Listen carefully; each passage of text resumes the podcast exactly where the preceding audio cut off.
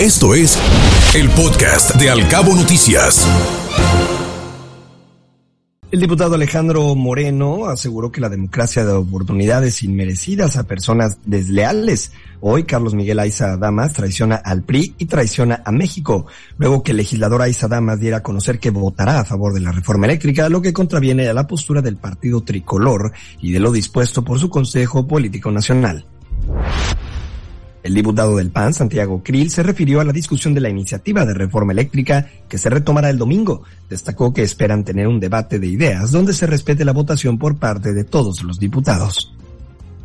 Esa es la convocatoria que se aprobó de mayoría por parte de la coalición de Morena y estaremos ahí el próximo domingo para debatir, dar nuestras razones por las cuales vamos a votar en contra de una reforma eh, que nosotros pensamos le hace mucho daño al país, mucho daño a la salud de los mexicanos, porque las plantas de energía eléctrica de CFE que se tendrían que utilizar, digamos, con esta reforma, son plantas en una parte eh, que generan electricidad a base de combustorio. Y el combustorio le dicen la leña del diablo, porque es el combustible más más perjudicial para la salud que tenemos. De acuerdo con un monitoreo de precios de la Asociación Nacional de Pequeños Comerciantes, el año pasado a las familias les costó 4.680 pesos optar por alimentos típicos de la cuaresma. Este año los principales productos con alza en sus precios son el camarón pacotilla con un costo por kilo de 360 en mercados tradicionales y de hasta 400 pesos en supermercados. Adrián Díaz, experto en finanzas personales, nos da algunos tips para cuidar nuestra economía en vacaciones de Semana Santa hay que planear las vacaciones por lo menos con tres meses de anticipación. Tres meses de anticipación, buscar el destino para empezar. ¿A dónde queremos ir? ¿No? Empezamos a ver los costos y conforme a los costos empezamos a decidir si nos conviene o no viajar por carretera. Si el destino es más lejano, tenemos que buscar vuelos de avión. Si el destino nos permite viajar en autobús, lo podemos hacer en autobús. Y en ese sentido, pues tenemos que empezar ya a manejar los famosos presupuestos. ¿Cuánto tengo? ¿Cuánto puedo gastar? y cuánto me voy a gastar, que son cosas muy diferentes. Entonces, si planeas con tres meses por lo menos de anticipación tu vacación, puedes tener unas vacaciones placenteras y no de pesadilla. La defensa legal del ex gobernador de Nuevo León, Jaime Leodoro N., buscará mediante un amparo o apelación la libertad de este. Gabriel Eduardo García, abogado del Bronco, dijo que actualmente se encuentran enfrentando dos procesos legales. Sin embargo, buscarán la libertad de su cliente lo antes posible. Protección Civil de Nuevo León informó que el bombardeo de nubes continúa como una tarea pendiente. Lo anterior tras un vuelo de reconocimiento, esto luego de que Samuel García, gobernador de la entidad, comentó que se buscaría estimular la presencia de lluvias en la zona del incendio forestal en Santiago y otro incendio de pastizales sobre la autopista México-Cuernavaca. A la altura del kilómetro 65 ocasionó una densa nube de humo que dificultó el tráfico en los carriles de norte a sur, principalmente debido al número de vehículos que se dirige a Cuernavaca o al puerto de Acapulco. La Coordinación Nacional de Protección Civil informó que a partir de mañana un sistema anticiclónico ocasionará una onda de calor en México. Se pronostica ambiente vespertino caluroso a muy caluroso sobre la mayor parte de nuestro país. El crimen organizado que opera en la ciudad de Reynosa Tamaulipas y la frontera sur de Texas, incendió tres camiones de carga en una aparente represalia contra los choferes de autotransportes de carga que mantenían bloqueada la aduana de FAR en protesta por las rigurosas revisiones que el gobierno tejano aplica desde hace una semana y que les hace esperar hasta 30 horas, lo que se convierte en pérdidas millonarias en mercancía. Con relación en lo anterior, los gobernadores de Tamaulipas y Coahuila, Francisco García Cabeza de Vaca y Miguel Ángel Riquelme, solicitaron al gobernador de Texas, Greg Abbott, reconsiderar las nuevas medidas de inspección sanitaria en la frontera entre México y Estados Unidos por considerar que están causando estragos económicos. El informe de la Organización de las Naciones Unidas sobre la urgencia de remediar la desaparición de personas, en especial de niños, adolescentes y jóvenes, fue descalificado por el presidente Andrés Manuel López Obrador luego de que este miércoles el presidente de China, Xi Jinping, ordenó no relajar las medidas de control y prevención de COVID-19, particularmente en Shanghái. El Consulado General de México en esta ciudad pidió a la comunidad mexicana evitar salidas innecesarias y atender las indicaciones de salud para disminuir los contagios.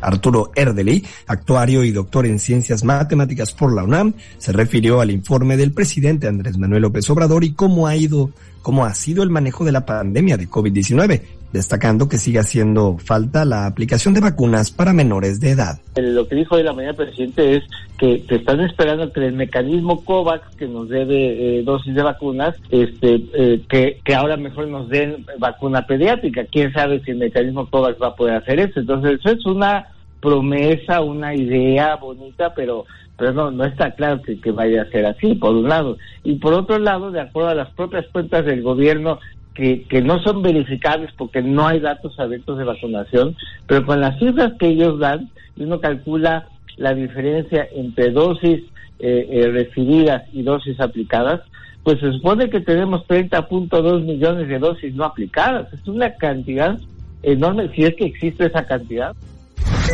Internacionales. En un nuevo caso de abuso policial en Estados Unidos, el afroamericano Patrick Lyoya, de 26 años, fue baleado en Grand Rapids, Michigan, por un policía blanco que procedía a arrestarlo. El grito de las vidas de los negros importan y sin justicia no hay paz. Más de 100 personas marcharon hacia el ayuntamiento de Grand Rapids para exigir justicia por Lyoya. Rusia amenazó con atacar centros de mando en Kiev, la capital de Ucrania, y anunció que tomó el control total del puerto marítimo de Mariupol. El Ministerio de Defensa acusó a las tropas ucranianas de atacar posiciones en territorio ruso, por lo que advirtió de una respuesta. Submarinos rusos dispararon misiles dentro de unas maniobras en el mar de Japón, anunció el Ministerio de Defensa en un contexto de tensión entre Moscú y Tokio debido a Ucrania. Estas maniobras producen un contacto de tensiones entre Rusia y Japón que declaró un embargo sobre el carbón ruso en reacción a la intervención militar de Moscú en Ucrania los procesos internos en Suecia y Finlandia para presentar su solicitud formal de adhesión a la OTAN avanzaron. El gobierno de Suecia aceptó presentar su petición en junio próximo.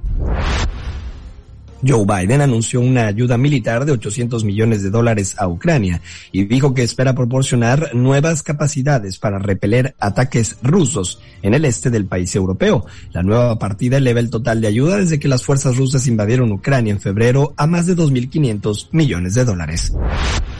El presunto autor del tiroteo en el metro de la ciudad de Nueva York fue detenido luego de una intensa búsqueda por parte de la policía. La captura de Frank Robert James, de 62 años, se llevó a cabo de manera pacífica en el área del East Village, en Manhattan. Y el número de muertos por los deslizamientos de tierra e inundaciones en Filipinas, causados por la tormenta tropical Meiji, subió a 133, según cifras oficiales, esto tras el hallazgo de más cadáveres en poblados cubiertos de lodo y Honduras extraditará entre el 20 y el 22 de abril al expresidente Juan Orlando Hernández hacia Estados Unidos, donde se le juzgará acusado de narcotráfico. Esto estimó el ministro de Seguridad Ramón Savillón. Miles de militantes del chavismo marcharon en Caracas para conmemorar la vuelta al poder de Hugo Chávez tras un fallido golpe hace 20 años. El presidente Nicolás Maduro, heredero de Chávez tras su muerte en 2013, participó en la movilización en Caracas que llegó hasta el Palacio Presidencial de Miraflores una vacuna anti-COVID que sea eficaz contra distintas variantes antes del otoño boreal. Es una posibilidad, pero no una certeza. Esto declaró el presidente del gigante farmacéutico estadounidense Pfizer, Albert Bourla. Deportes. En el duelo pendiente entre Chivas y Monterrey de la jornada 12 del clausura 2022 de la Liga MX, se dieron diversas situaciones dentro y fuera de la cancha del estadio Akron, como la apatía que reconoció el cuerpo técnico en el campo, la aparición del grito homofóbico, diversos conatos de bronca, desalojo de aficionados y el fuera leaño. Y el Manchester City arrancó un empate sin goles en su visita al Atlético de Madrid que le permitió, gracias a su triunfo por 1 a 0 en la ida de hace una semana, clasificarse para las semifinales de la Liga de Campeones. Escuche Al Cabo Noticias de 7 a 9 de la mañana con la información más importante de los cabos, México y el mundo por Cabo Mil Radio 96.3 siempre contigo.